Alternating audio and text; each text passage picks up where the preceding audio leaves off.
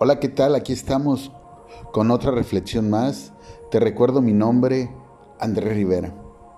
Hay una gran pregunta que muchas personas se hacen, ¿cómo agradar a Dios? ¿Cómo agradar a Dios haciendo solamente lo bueno?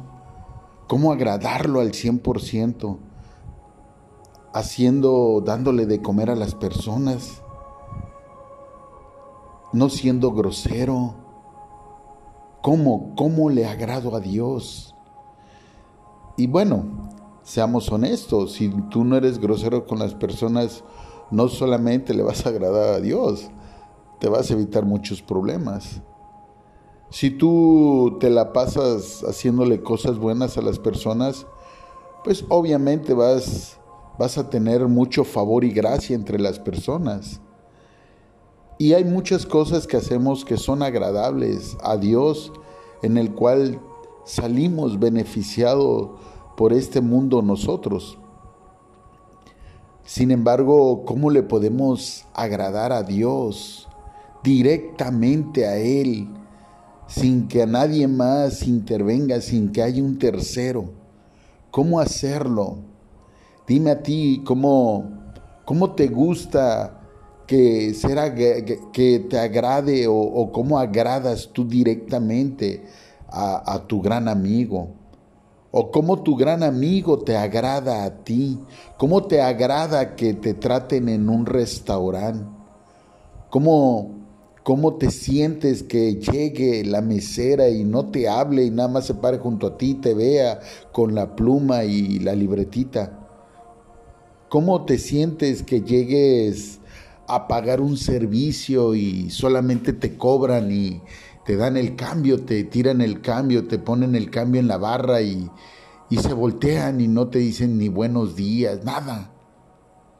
¿Cómo, cómo eh, se siente ese maestro que entre a dar clases y no dice, dice, dice buenos días y nadie le contesta y todos están así viendo al pizarrón y esperando que diga algo y solamente le pregunta a alguien algo y le contesta concretamente la respuesta que es. ¿Cómo se siente ese tipo de persona?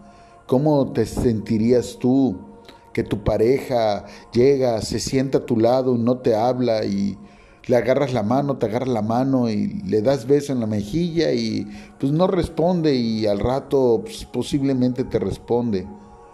Ni una palabra, nada. ¿Cómo, ¿Cómo te sientes cuando no hay palabras que puedan expresar lo que realmente quieres, ya sea decir o sentir? Ni los mudos pueden estar en silencio porque hablan con sus manos, se expresan. Qué tan importantes son las palabras. Qué tan importante es te amo, te quiero, vas bien, me siento orgulloso de ti. Qué tan importante es cuentas conmigo, no te preocupes, lo vamos a resolver juntos. Qué tan importantes son las palabras qué tan importante es que no nos quejemos de este mundo tan apático, siendo nosotros indiferentes y apáticos hacia las circunstancias que pasan a nuestro alrededor. A veces no tenemos palabras porque no tenemos compasión. No tenemos palabras porque no tenemos amor. Las palabras son las que fortalecen y ayudan o destruyen y debilitan.